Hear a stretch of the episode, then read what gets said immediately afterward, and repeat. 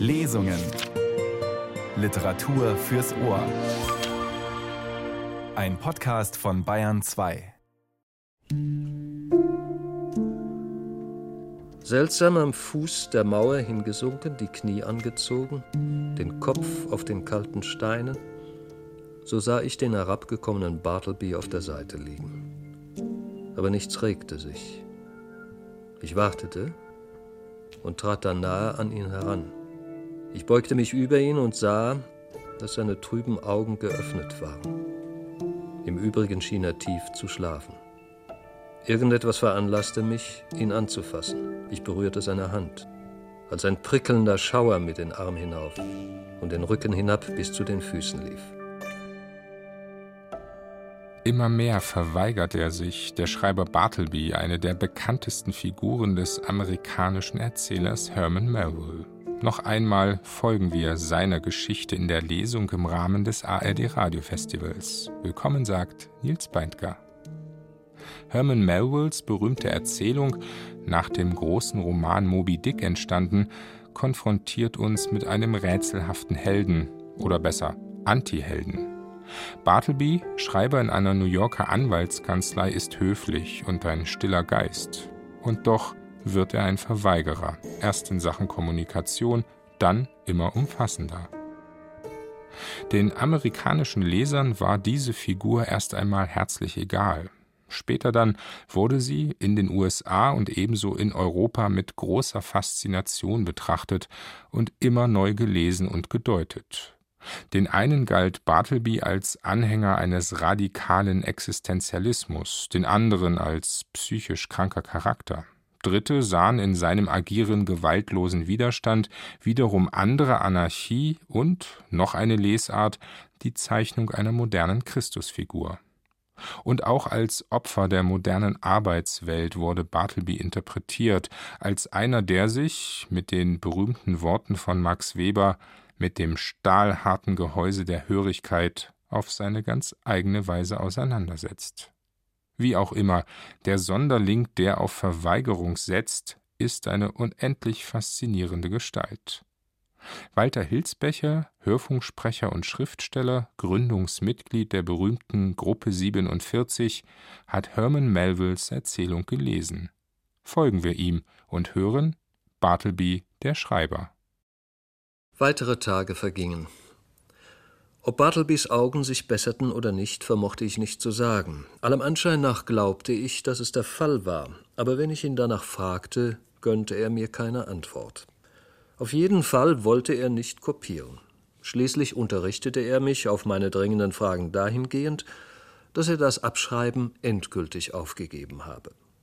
Was? rief ich. Angenommen, Ihre Augen würden wieder ganz gut, besser als je zuvor. Würden Sie dann nicht mehr kopieren? Ich habe das Kopieren aufgegeben, sagte er und verschwand. Wie bisher war er ein fester Bestandteil meines Zimmers. Ja, er wurde, wenn das möglich gewesen wäre, noch mehr als vorher ein fester Bestandteil. Was war zu tun? Er leistete nichts im Büro. Warum sollte er hier bleiben? Nun war er mit einfachen Worten gesagt ein Mühlstein an meinem Halse geworden, nicht nur ein nutzloses Halsband, sondern eine schmerzliche Belastung. Und doch tat er mir leid. Aber ich sage weniger als die Wahrheit, wenn ich bemerke, dass er mir, und zwar um seiner selbst willen, Unbehagen bereitete. Hätte er auch nur einen einzigen Verwandten oder einen Freund namhaft gemacht, so hätte ich diesem sofort geschrieben und darauf gedrängt, dass er den armen Burschen zu einem geeigneten Zufluchtsort brachte. Aber er schien allein, absolut allein zu sein in der ganzen Welt, ein Stück eines Wracks mitten im Atlantik.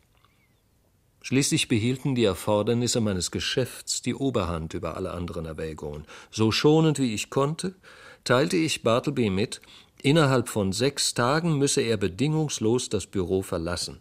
Ich deutete an, er solle inzwischen etwas unternehmen, um eine andere Bleibe zu finden. Ich bot ihm an, ihm bei diesen Bemühungen behilflich zu sein, wenn er seinerseits den ersten Schritt zu einem Umzug tue. Wenn Sie mich endgültig verlassen, Bartleby, fuhr ich fort, werde ich darauf achten, dass Sie nicht ganz unversorgt weggehen.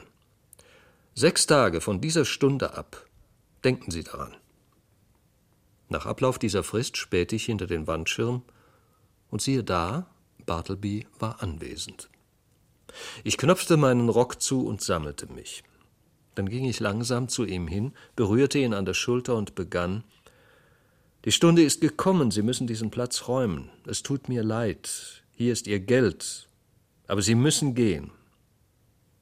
Ich würde vorziehen, es nicht zu tun, erwiderte er und hielt mir den Rücken zugekehrt. Sie müssen. Er schwieg. Nun hatte ich ein unbegrenztes Vertrauen zu der Ehrlichkeit dieses Menschen. Er hatte mir wiederholt Sixpence und Schillingstücke zurückgegeben, die unbemerkt auf den Boden gefallen waren, denn in solchen Kleinigkeiten bin ich sehr achtlos. Deshalb wird das Folgende nicht ungewöhnlich erscheinen. Bartleby, fuhr ich fort. Ich schulde Ihnen laut Abrechnung zwölf Dollar. Hier sind 32. Die restlichen 20 sind für Sie. Bitte nehmen Sie sie. Und ich reichte ihm die Scheine. Aber er rührte sich nicht. Ich lasse sie also hier liegen. Mit diesen Worten schob ich sie unter einen Briefbeschwerer auf dem Tisch. Dann nahm ich meinen Hut und Stock, und indem ich zur Tür ging, wandte ich mich in aller Ruhe um und fuhr fort. Wenn Sie Ihre Sachen hier aus dem Büro weggebracht haben, Bartleby, wollen Sie natürlich die Tür verschließen, denn heute sind alle schon weg außer Ihnen. Und bitte legen Sie Ihren Schlüssel unter die Fußmatte, so dass ich ihn morgen habe. Ich werde Sie nicht wiedersehen, also leben Sie wohl. Wenn ich Ihnen später in Ihrer neuen Unterkunft dienlich sein kann, so versäumen Sie nicht, es mir brieflich mitzuteilen. Leben Sie wohl, Bartleby, und alles Gute. Aber er sagte kein Wort. Wie die letzte Säule eines zerstörten Tempels blieb er stumm und allein in dem sonst verlassenen Raum stehen. Während ich gedankenvoll nach Hause ging, siegte meine Eitelkeit über mein Mitleid. Ich konnte nicht umhin, mich vor mir selbst zu brüsten bei dem Gedanken, wie meisterhaft ich es fertiggebracht hatte, Bartleby loszuwerden. Meisterhaft nenne ich es, und so muss es jedem Unvoreingenommenen erscheinen. Das Schöne an meinem Vorgehen bestand, wie ich mir einbildete, darin, dass es in aller Ruhe geschehen war. Es hatte kein ungewöhnliches Poltern gegeben, keine prahlerische Drohung irgendwelcher Art, kein aufgeregtes Auftrumpfen oder Hin- und Herlaufen durch die Räume oder heftiges Anfahren Bartlebys, sich mit seinem bettelhaften Kram wegzuscheren. Nichts derartiges. Ohne Bartleby laut zum Verschwinden aufzufordern, wie ein kleiner Geist es getan haben würde, hatte ich vorausgesetzt, dass er verschwinden musste, und auf diese Voraussetzung hatte ich alles begründet, was ich zu sagen hatte. Je mehr ich über mein Vorgehen nachdachte, desto mehr war ich davon bezaubert. Trotzdem hatte ich am nächsten Morgen beim Aufwachen meine Zweifel. Irgendwie hatte ich den Dunst der Eitelkeit ausgeschlafen. Eine der kühlsten und klügsten Stunden, die der Mensch erlebt, ist die am Morgen gerade nach dem Erwachen. Mein Vorgehen erschien mir noch ebenso scharfsinnig wie zuvor, aber nur in der Theorie. Wie es sich in der Praxis erweisen würde, das war der Haken. Sicherlich war es ein schöner Gedanke, Bartlebys Verschwinden vorausgesetzt zu haben, aber letzten Endes war dies nur meine eigene Voraussetzung und nicht die Bartlebys. Der entscheidende Punkt war nicht, ob ich vorausgesetzt hatte, er habe mich verlassen, sondern ob er vorzog, es zu tun. Er war mehr ein Mensch des Vorziehens als des Voraussetzens. Nach dem Frühstück ging ich zur Unterstadt und überlegte mir das Pro und das Contra. Einen Augenblick lang kam mir dabei der Gedanke, das Ganze werde sich als ein kläglicher Misserfolg herausstellen und ich würde Bartleby wie gewöhnlich leibhaftig in meinem Büro antreffen. Im nächsten Augenblick schien es mir sicher, dass ich seinen Stuhl leer vorfand. Und so ging ich unschlüssig meines Weges. An der Ecke Broadway und Canal Street sah ich eine Gruppe erregter Leute in eifriger Unterhaltung beieinander stehen. Ich möchte wetten, er tut es nicht, sagte einer, als ich vorüberging. Dass er es nicht tut, das gilt, sagte ich. Raus mit Ihrem Geld. Unwillkürlich steckte ich die Hand in die Tasche, als mir einfiel, dass heute Wahltag war. Die Worte, die ich aufgefangen hatte, bezogen sich nicht auf Bartleby, sondern auf die Aussichten irgendeines Kandidaten für den Bürgermeisterposten. In meine Gedanken vertieft, hatte ich mir sozusagen eingebildet, der ganze Broadway nehme an meiner Erregung Anteil und diskutiere dieselbe Frage wie ich, dankbar dafür, dass der Straßenlärm meine zeitweilige Geistesabwesenheit verborgen hatte, ging ich weiter. Wie ich beabsichtigt hatte, kam ich früher als gewohnt bei meiner Bürotür an. Einen Augenblick blieb ich horchend stehen. Alles war ruhig. Ich drehte am Türknopf. Die Tür war verschlossen. Ja, mein Vorgehen hatte zauberhaft gewirkt. Er musste tatsächlich verschwunden sein. Und doch überkam mich ein Gefühl der Schwermut. Ich war fast traurig über meinen glänzenden Erfolg. Ich tastete unter der Fußmatte nach dem Schlüssel, den Bartleby dort für mich zurücklassen sollte. Als mein Knie zufällig gegen eine Türfüllung stieß und einen Laut wie ein Anklopfen verursachte. Als Antwort ertönte eine Stimme von ihnen. Noch nicht. Ich bin beschäftigt. Es war Bartleby. Ich war wie vom Blitz getroffen. Einen Augenblick lang stand ich da wie der Mann, der vor langen Zeiten an einem wolkenlosen Nachmittag in Virginia, die Pfeife im Mund, von einem sommerlichen Blitzschlag getötet wurde. An seinem eigenen warmen, offenen Fenster wurde er getötet und lehnte sich weiter hinaus in den schläfrigen Nachmittag, bis ihn jemand anrührte, worauf er umfiel. Nicht weg, murmelte ich schließlich. Aber wieder gehorchte ich der wunderbaren Gewalt, die der rätselhafte Schreiber über mich hatte, und diese Gewalt, der ich mich trotz meiner innerlichen Wut nicht völlig entziehen konnte, veranlasste mich langsam die Treppe hinab und auf die Straße zu gehen, und während ich um den Häuserblock herumspazierte, überlegte ich, was ich in dieser unerhörten Verlegenheit als nächstes tun sollte. Den Menschen mit handgreiflicher Gewalt hinauswerfen, das konnte ich nicht. Ihn mit groben Worten antreiben, das mochte ich nicht. Die Polizei herbeirufen, war ein unangenehmer Gedanke, und doch zulassen, dass er seinen Kadavertriumph über mich genoss, das passte mir ebenso wenig. Was war zu tun? Oder wenn nichts geschehen konnte, gab es dann irgendetwas anderes, das ich in dieser Angelegenheit annehmen konnte. Ja, wie ich anfangs vorausschauend angenommen hatte, Bartleby werde das Feld räumen, so konnte ich jetzt zurückblickend annehmen, er sei bereits weg. Bei der rechtmäßigen Durchführung dieser Annahme konnte ich mein Büro in aller Eile betreten und, indem ich mich so stellte, als sähe ich ihn überhaupt nicht, geradewegs auf ihn zugehen, als wäre er Luft. Ein solches Vorgehen würde in einer einzigartigen Weise den Eindruck eines Gegenschlages erwecken. Es war kaum möglich, dass Bartleby sich einer solchen Anwendung der Lehre von der Unterstellung widersetzte. Aber bei weiteren Überlegungen schien mir der Erfolg meines Planes zweifelhaft. Ich beschloss, die Sache noch einmal mit ihm zu besprechen. Bartleby begann ich, als ich das Büro betrat, in ruhigem, strengem Ton. Ich bin ernstlich ungehalten, ich bin peinlich berührt. Ich hatte Besseres von Ihnen erwartet. Ich hatte mir eingebildet, Sie besäßen so viel gutes Benehmen, dass in einer misslichen Lage ein Wink, kurz eine Voraussetzung genügte. Aber mir scheint, ich habe mich getäuscht. Ach, fuhr ich unwillkürlich verdutzt fort, Sie haben ja noch nicht einmal das Geld angerührt. Und damit wies ich auf die Stelle, wo ich es am vergangenen Abend hingelegt hatte. Er antwortete nicht. Wollen Sie mich nun verlassen oder nicht? fragte ich ihn, nun plötzlich erregt und trat auf ihn zu. Ich würde vorziehen, Sie nicht zu verlassen, antwortete er, indem er das Wort nicht leicht betonte. Welches Recht in aller Welt haben Sie denn hier zu bleiben? Zahlen Sie eine Miete? Zahlen Sie meine Steuern? Oder ist das hier Ihr Eigentum? Er antwortete nicht. Sind Sie bereit, weiterzumachen und jetzt zu schreiben? Haben Ihre Augen sich wieder erholt? Können Sie heute Morgen ein kleines Schriftstück für mich kopieren? Oder nur helfen, ein paar Zeilen durchzusehen? Oder zum Postamt hinübergehen? Mit einem Wort, wollen Sie überhaupt etwas tun, um für Ihre Weigerung, die Räume zu verlassen, einen Vorwand zu finden? Stumm zog er sich in seine Klause zurück. Jetzt war ich in einem derartigen Zustand nervöser Erregtheit, dass es mir geraten schien, mich vor der Hand weiterer Äußerungen zu enthalten. Ich war mit Bartleby allein.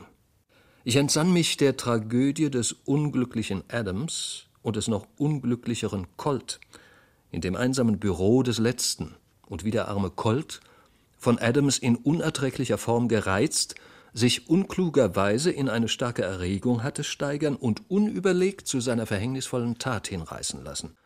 Eine Tat, die wahrscheinlich niemand mehr bedauern konnte als der Täter selbst. Oft war ich, während ich über diesen Fall nachdachte, zu der Ansicht gelangt, dass dieser Streit, wäre es auf offener Straße oder in einer Privatwohnung dazu gekommen, nicht ein solches Ende gefunden hätte. Es war der Umstand, dass sie allein in einem verlassenen Büro waren, im Obergeschoss eines Gebäudes, dem jeder Anklang an eine milder stimmende Häuslichkeit fehlte, in einem Büro ohne Teppich, fraglos ein hässlicher, staubiger Anblick. Das musste es gewesen sein, was in hohem Maße dazu beitrug, den unseligen Colt in seine gereizte, verzweifelte Stimmung hineinzusteigern. Aber wenn sich dieser alte Adam der Erbitterung in mir regte und mich gegen Bartleby in Versuchung führte, so packte ich ihn mir und unterdrückte ihn, einfach indem ich mir das göttliche Wort ins Gedächtnis rief Ein neues Gebot gebe ich euch, dass ihr euch untereinander liebet. Tja, das war es, was mich rettete. Neben höheren Überlegungen wirkt die Nächstenliebe oft als ein überaus kluger und vorsichtiger Grundsatz, ein großer Schutz für den, der sie übt. Die Menschen haben gemordet aus Eifersucht, aus Wut, Hass, Selbstsucht und geistigem Hochmut. Aber niemals hat jemand, wie ich gehört habe, aus gütiger Nächstenliebe einen teuflischen Mord begangen. Reine Selbstsucht sollte also, wenn sich kein besseres Motiv anführen lässt, jeden Menschen und besonders jeden leicht erregbaren zur Nächstenliebe und Menschenfreundlichkeit anhalten. Auf jeden Fall bemühte ich mich in der gegenwärtigen Lage, meine erregten Gefühle zu unterdrücken, indem ich mir in wohlwollender Weise sein Verhalten klarmachte. Der arme Kerl, der arme Kerl, sagte ich mir, er denkt sich nichts dabei, und überdies hat er schwere Zeiten erlebt und verdient Nachsicht. Ich versuchte also sofort, mich zu beschäftigen und gleichzeitig meiner Verzagtheit Herr zu werden. Ich bemühte mich, mir vorzustellen, im Laufe des Vormittags werde Bartleby zu einer Zeit, die ihm gelegen sei, aus eigenem Antrieb aus seiner Klause auftauchen und entschiedene Schritte in Richtung auf die Tür tun. Aber nein, es wurde halb eins. Der Truthahn begann im Gesicht zu glühen, er warf sein Tintenfass um und wurde überhaupt laut. Die Kneifzange flaute ab zu Ruhe und Höflichkeit, die Pfeffernuss kaute an ihrem Mittagsapfel. Und Bartleby blieb, in einer seiner tiefsten Brandmauerträumereien versunken, an seinem Fenster stehen. Wird man es glauben? Soll ich es zugeben? An diesem Nachmittag verließ ich das Büro, ohne noch ein Wort an ihn zu richten. Nun vergingen einige Tage, während deren ich in gelegentlichen Mußestunden ein wenig in Edwards über den Willen und in Priestleys über die Notwendigkeit hineinschaute. Unter den gegebenen Umständen erzeugten diese Bücher ein heilsames Gefühl. Nach und nach kam ich zu der Überzeugung, dass diese meine Schwierigkeiten mit meinem Schreiber mir von Ewigkeit her vorbestimmt waren und Bartleby von einer allweisen Vorsehung zu einem geheimnisvollen Zweck bei mir einquartiert worden war, den ein Sterblicher wie ich nicht zu ergründen vermochte. Ja, Bartleby, sagte ich mir, bleibe du hinter deinem Wandschirm. Ich werde dich nicht länger verfolgen. Du bist harmlos und still wie einer dieser alten Stühle hier. Kurz, ich fühle mich nie so zu Hause, wie wenn ich weiß, dass du hier bist. Endlich sehe und fühle ich es. Ich dringe vor zu dem vorbestimmten Sinn meines Lebens. Ich bin zufrieden. Anderen mögen erhabene Rollen zugewiesen sein, aber meine Aufgabe in dieser Welt, Bartleby, ist es, dich mit Büroraum zu versehen, solange es dir beliebt zu bleiben. Ich glaube, dieser kluge und gesegnete Gemütszustand hätte länger bei mir angehalten, wären nicht die ungebetenen und herzlosen Bemerkungen meiner Geschäftsfreunde gewesen, mit denen sie mich bedrängten, wenn sie mich in meinen Büroräumen besuchten.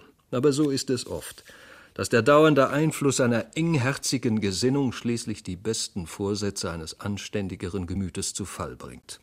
Wenn ich darüber nachdachte, so war es allerdings nicht weiter verwunderlich, dass die Leute beim Betreten meines Büros von dem seltsamen Anblick des unberechenbaren Bartleby betroffen waren und sich versucht fühlten, irgendwelche abfällige Bemerkungen über ihn zu machen.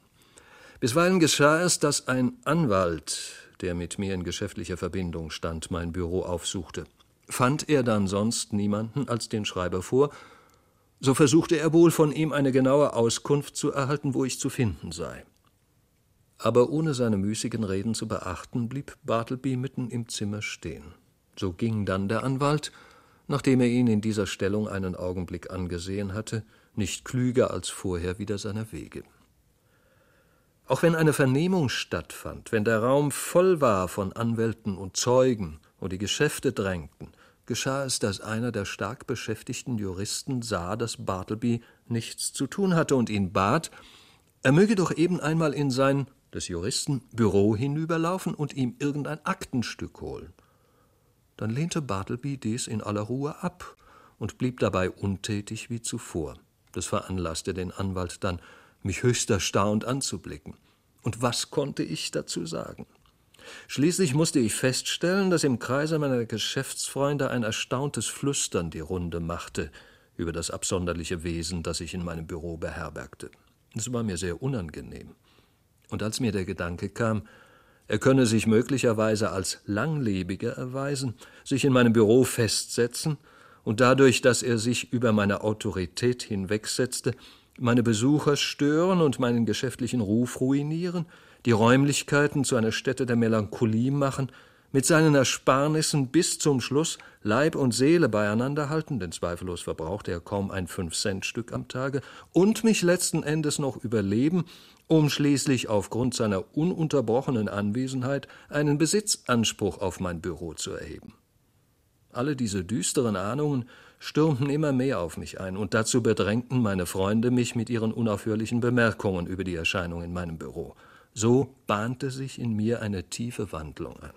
Ich beschloss, alle meine Kräfte zusammenzuraffen und mich ein für alle Male von diesem unerträglichen Alp zu befreien.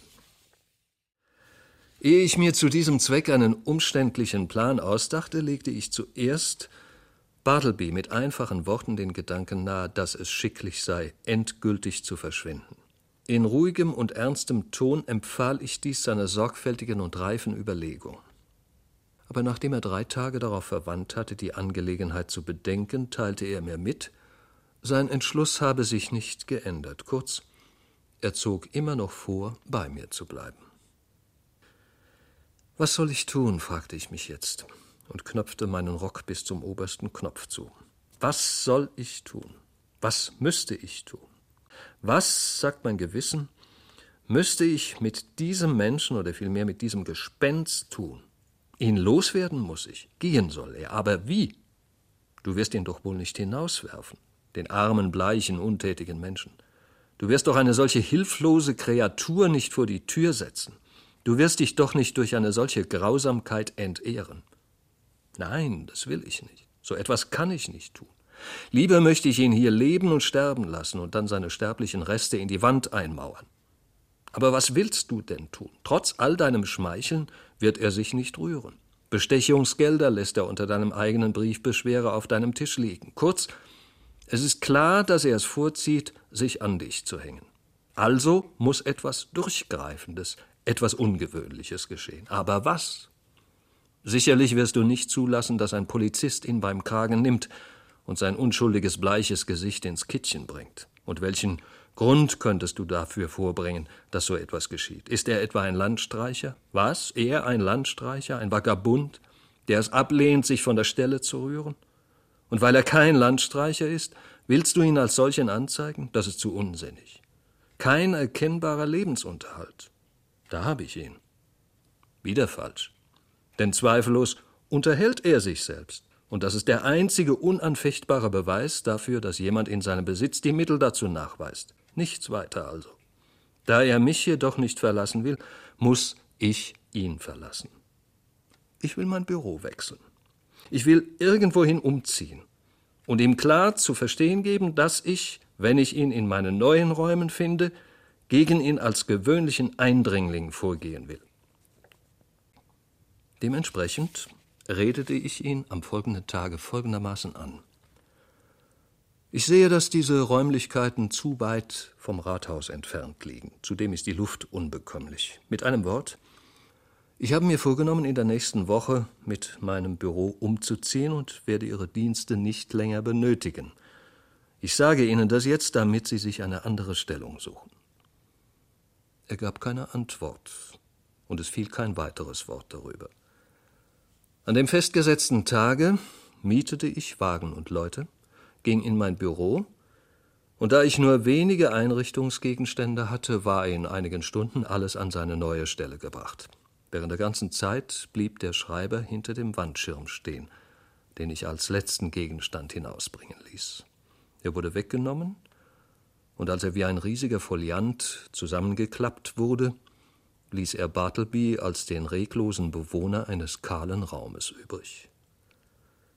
Ich stand im Eingang und beobachtete ihn eine Weile, während sich in mir etwas wie ein Vorwurf regte. Die Hand in der Tasche trat ich noch einmal hinein und und plötzlich wurde mir bange. Leben Sie wohl, Bartleby, ich gehe jetzt. Und Gott segne Sie irgendwie. Und nehmen Sie das. Damit drückte ich ihm etwas in die Hand. Aber es fiel zu Boden, und dann, so seltsam es klingt, riss ich mich von ihm, den ich so lange hatte los sein wollen.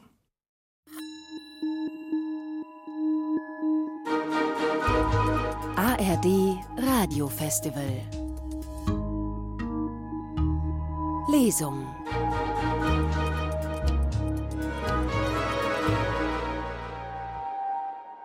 Ich würde es vorziehen, es nicht zu tun. Im amerikanischen Original I would prefer not to. Ein berühmter Satz in der amerikanischen Literatur der Moderne aus Herman Melvilles Erzählung Bartleby der Schreiber, Ende 1853 in einer Literaturzeitschrift veröffentlicht. Melville war zu Lebzeiten nur einem kleinen Publikum bekannt, ein Erzähler für die Happy Few. Ehe er sich der Literatur widmete, war er in verschiedenen Berufen tätig, unter anderem als Bankangestellter und als Mitarbeiter in einem Pelzgeschäft. Immer wieder zog es ihn hinaus auf das Meer, mehrfach heuerte er auf Walfangschiffen an. Die Erfahrungen haben auch seinen berühmtesten Roman inspiriert, Moby Dick. Und auch den haben nur wenige Zeitgenossen zur Kenntnis genommen. Erst nach seinem Tod im September 1891 wurde der New Yorker Schriftsteller in seiner eigentlichen Bedeutung entdeckt, als Wegbereiter der literarischen Moderne. Heute gilt Melville als einer der wichtigsten amerikanischen Schriftsteller überhaupt. Das hat auch mit seiner Erzählung Bartleby der Schreiber zu tun. Hier nun das heftige Finale. Walter Hilsbecher liest Herman Melville. Nachdem ich mich in meinem neuen Quartier eingerichtet hatte, hielt ich erst einmal ein paar Tage lang die Tür verschlossen und fuhr bei jedem Geräusch auf den Fluren hoch. Kehrte ich nach kurzer Abwesenheit in meine Räume zurück, so blieb ich einen Augenblick lang auf der Schwelle stehen und horchte angestrengt, ehe ich meinen Schlüssel ins Schloss steckte. Aber die Furcht war unbegründet. Bartleby kam nicht in meine Nähe. Ich glaubte, alles ginge gut, als ein verstört aussehender Fremder mich aufsuchte und sich erkundigte, ob ich derjenige sei, der bis vor kurzem Räume in der Wall Street Nummer XY benutzt habe. Voller böser Ahnungen erwiderte ich, der sei ich. Dann, Sir, sagte der Fremde, der, wie sich herausstellte, Anwalt war, sind Sie verantwortlich für den Mann, den Sie dort zurückgelassen haben. Er weigert sich, irgendwelche Schreibarbeiten zu machen. Er weigert sich, überhaupt etwas zu tun. Er sagt, er zieht es vor, nichts zu tun. Und er weigert sich, die Räumlichkeiten zu verlassen. Das tut mir sehr leid, Sir, sagte ich mit vorgetäuschter Ruhe, innerlich aber zitternd. Aber tatsächlich, der Mensch, von dem Sie sprechen, geht mich nichts an. Er ist weder verwandt mit mir noch bei mir beschäftigt, so dass Sie mich nicht für ihn verantwortlich halten können. Aber um Himmels willen, was ist er denn? Das kann ich Ihnen wirklich nicht sagen, ich weiß nichts von ihm. Ich habe ihn früher einmal als Kopisten beschäftigt, aber er hat schon seit langer Zeit nichts mehr für mich getan. Dann werde ich also selbst mit ihm ins Reine kommen. Guten Morgen, Sir. Einige Tage vergingen und ich hörte nichts mehr. Und obgleich ich des Öfteren eine mitleidige Regung empfand, in dem Hause vorzusprechen und nach dem armen Bartleby zu sehen, so hielt mich doch eine gewisse Scheu vor ich weiß nicht was davon ab. Inzwischen ist die Sache mit ihm doch vorüber, sagte ich mir schließlich, als ich nach einer weiteren Woche nichts von ihm hörte. Als ich aber am Tage danach in mein Büro kam, fand ich mehrere Personen in höchster Erregung vor meiner Tür stehen. Das ist er, hier kommt er, rief der vorderste von ihnen, den ich als den Anwalt erkannte, der mich kürzlich allein besucht hatte. Sie müssen ihn wegholen, Sir, unverzüglich, rief ein beleibter Mann und trat auf mich zu. Ich erkannte ihn als den Hausherrn von Wall Street Nummer XY. Diese Herren, meine Mieter, vermögen das nicht länger zu ertragen. Mr. B., damit wies er auf den Anwalt, hat ihn aus seinen Räumen hinausgesetzt, und nun treibt er sich im ganzen Hause herum, sitzt am Tage auf den Treppengeländern und schläft des Nachts im Eingang. Das stört jedermann. Die Kunden meiden die Büros, man befürchtet einen Skandal. Sie müssen etwas unternehmen, und zwar sofort.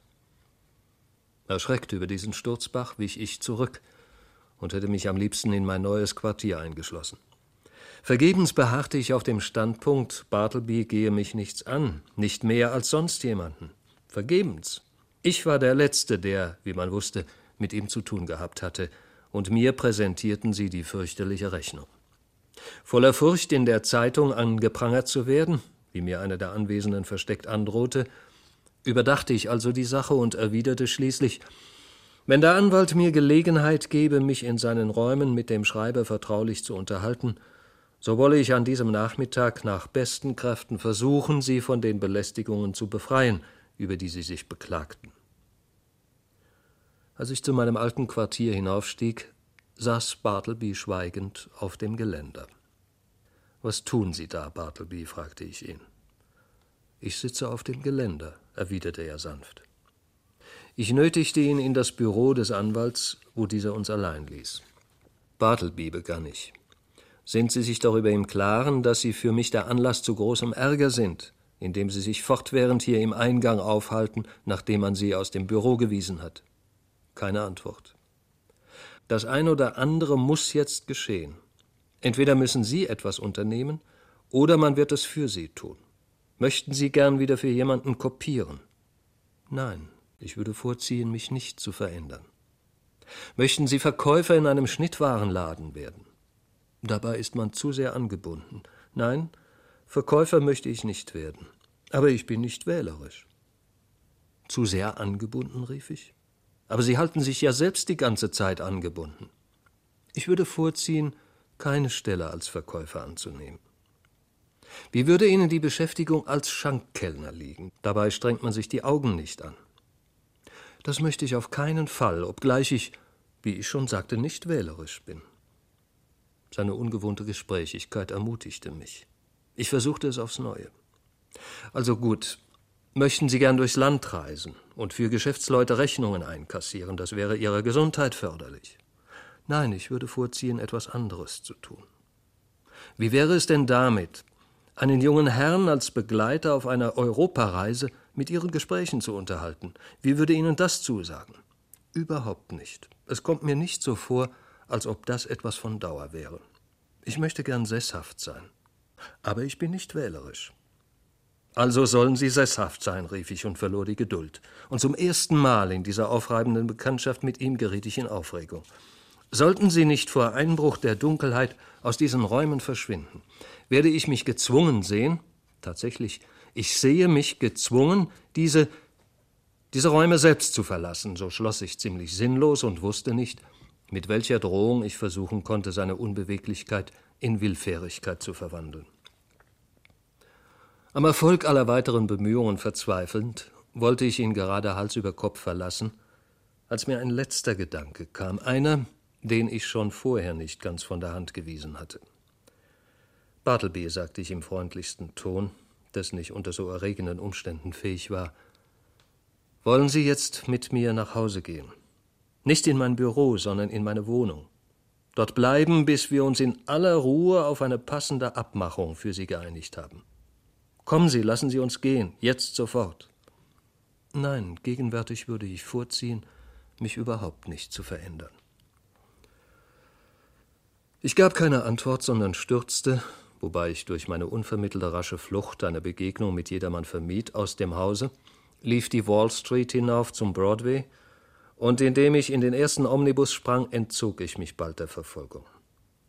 Sobald meine Ruhe zurückkehrte, war ich mir darüber im Klaren, dass ich sowohl was die Bitten des Hausherrn wie auch was meine eigenen Wünsche und mein Pflichtgefühl anging, Bartleby nützlich zu sein und ihn vor einer rohen Verfolgung zu bewahren, nun alles getan hatte, was ich möglicherweise tun konnte. Jetzt war ich bemüht, völlig sorglos und beruhigt zu sein, und bei diesem Versuch gab mir mein Gewissen recht, obgleich mir dies allerdings nicht so gelang, wie ich es mir wünschte. So voller Angst war ich, der erregte Hausherr und seine erbosten Mieter könnten wieder hinter mir her sein, dass ich meine Geschäfte der Kneifzange übergab und in meinem Wagen in dem oberen Teil der Stadt und in den Vororten umherfuhr, nach Jersey City und Hoboken übersetzte und Manhattanville und Astoria einen flüchtigen Besuch abstattete. Tatsächlich lebte ich in dieser Zeit fast nur in meinem Wagen.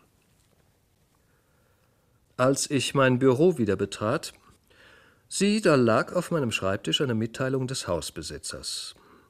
Sie setzte mich davon in Kenntnis, dass der Absender nach der Polizei geschickt und Bartleby als Landstreicher in das Stadtgefängnis habe einliefern lassen.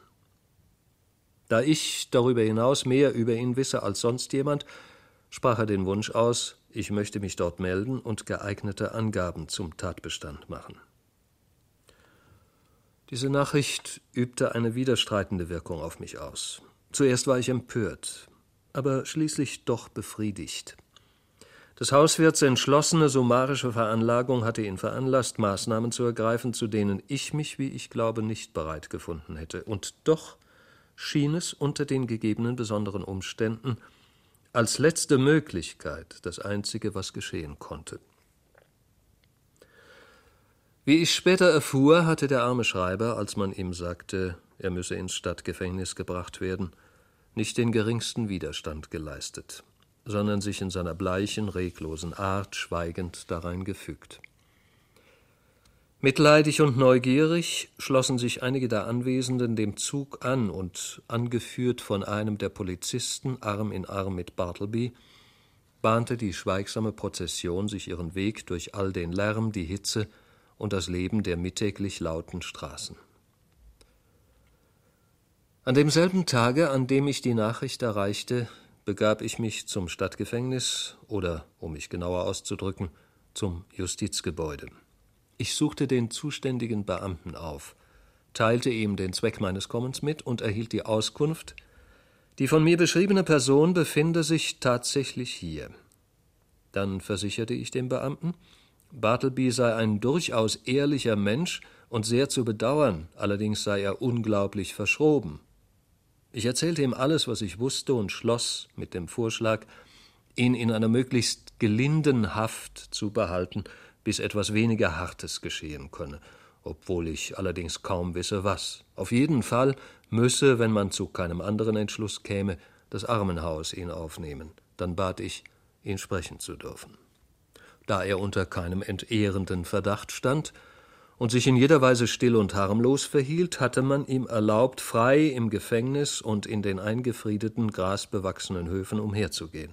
Und so fand ich ihn dort, wo er im ruhigsten der Höfe das Gesicht einer Mauer zugewandt stand, während ich aus den engen Schlitzen der Gefängnisfenster, wie es mir vorkam, die Augen von Mördern und Dieben nach ihm ausspähen sah. Bartleby. Ich kenne Sie, sagte er, ohne sich umzusehen, und ich habe Ihnen nichts zu sagen. Ich war es nicht, der Sie hierher gebracht hat, fuhr ich fort, peinlich berührt von dem angedeuteten Verdacht. Und auch für Sie sollte das kein so verächtlicher Ort sein. Es haftet Ihnen nichts Ehrenrühriges dadurch an, dass Sie hier sind.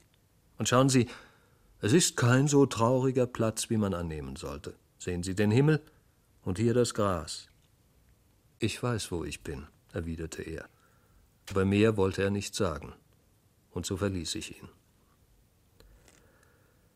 Als ich den Flur betrat, sprach mich ein breitschultriger Mann in einer Schürze an, der wie ein Stück Fleisch aussah.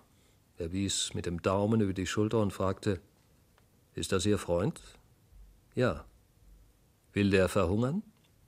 Wenn ja, dann lassen Sie ihn bei der Gefängniskost, das genügt.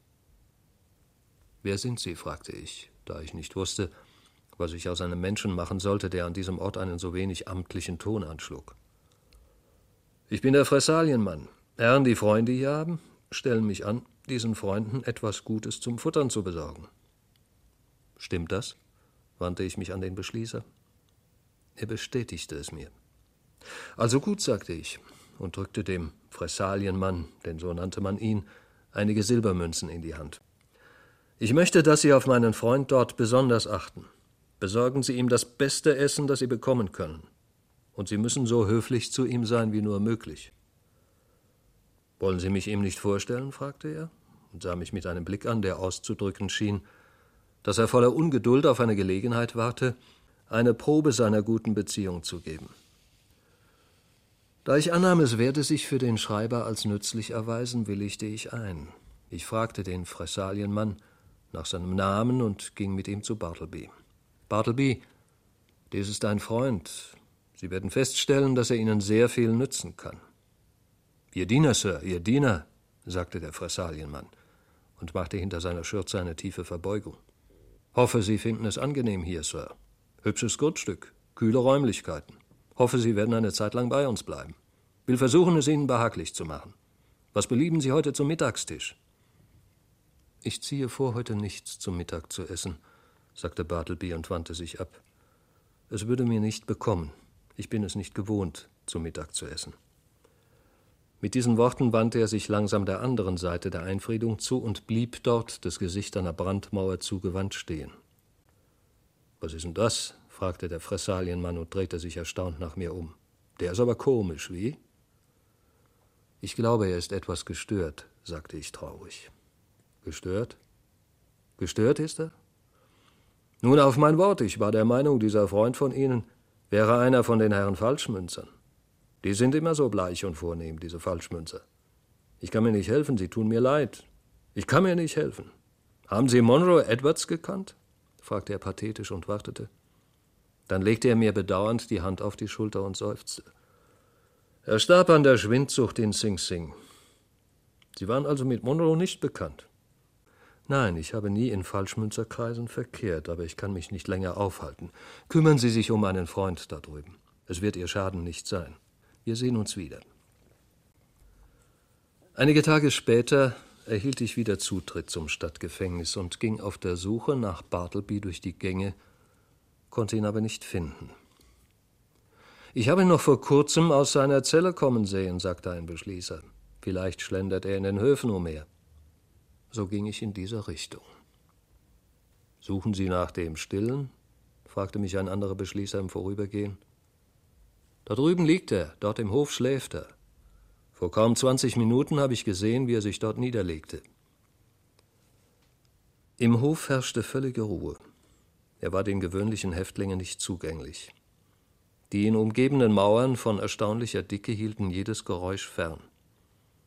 Der ägyptische Charakter des Mauerwerks lastete mit seiner Düsterkeit auf mir. Aber ein weicher, eingeschlossener Rasen wuchs zu meinen Füßen das Herz der ewigen Pyramiden. Diesen Eindruck hatte ich von dem Ort, an dem durch einen eigenartigen Zauber in den Spalten der durch Vögel hereingetragene Grassamen aufgegangen war.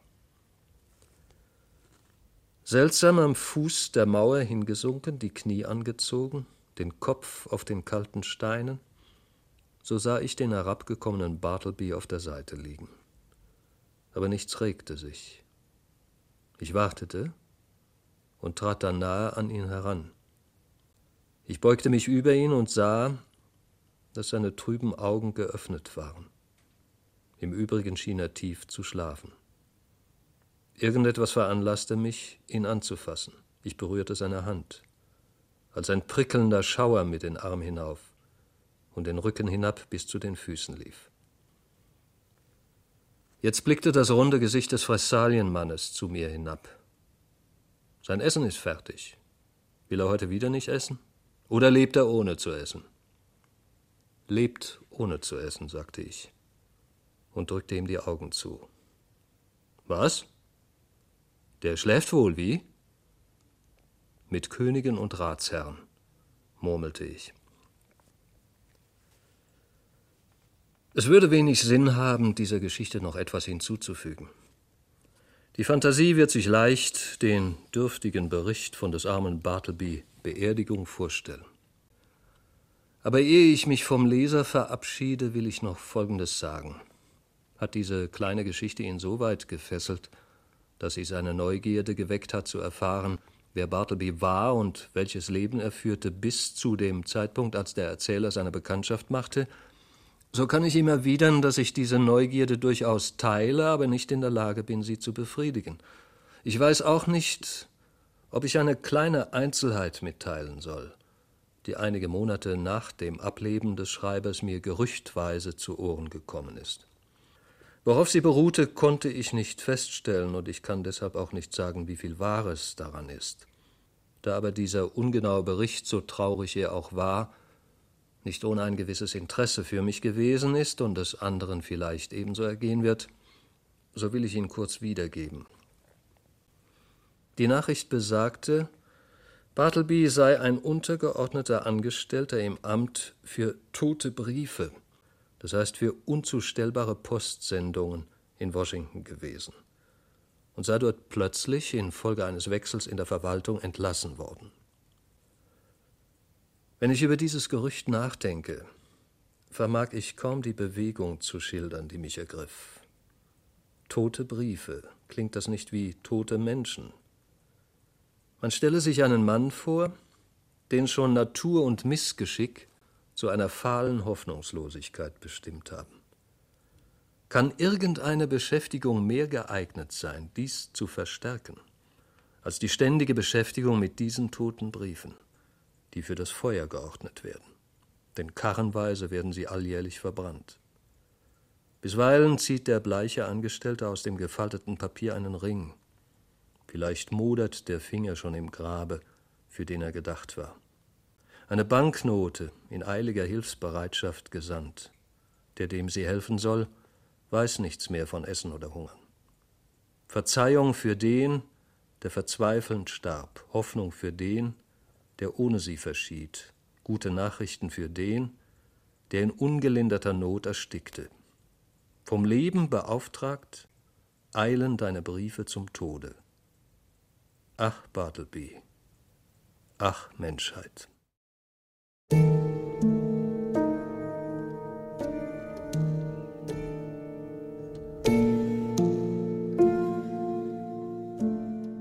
Herman Melville, Bartleby der Schreiber, gelesen von Walter Hilsbecher. Eine Produktion des Saarländischen Rundfunks aus dem Jahr 1975. Die Übersetzung stammt von Richard Mummendey. Alle Folgen dieser und der anderen Lesungen des ARD Radiofestivals finden Sie als Download unter ardradiofestival.de und in der ARD Audiothek. Zum ersten Mal ins Deutsche übertragen wurde Herman Melvilles Erzählung 1939. Viele weitere Übersetzungen folgten.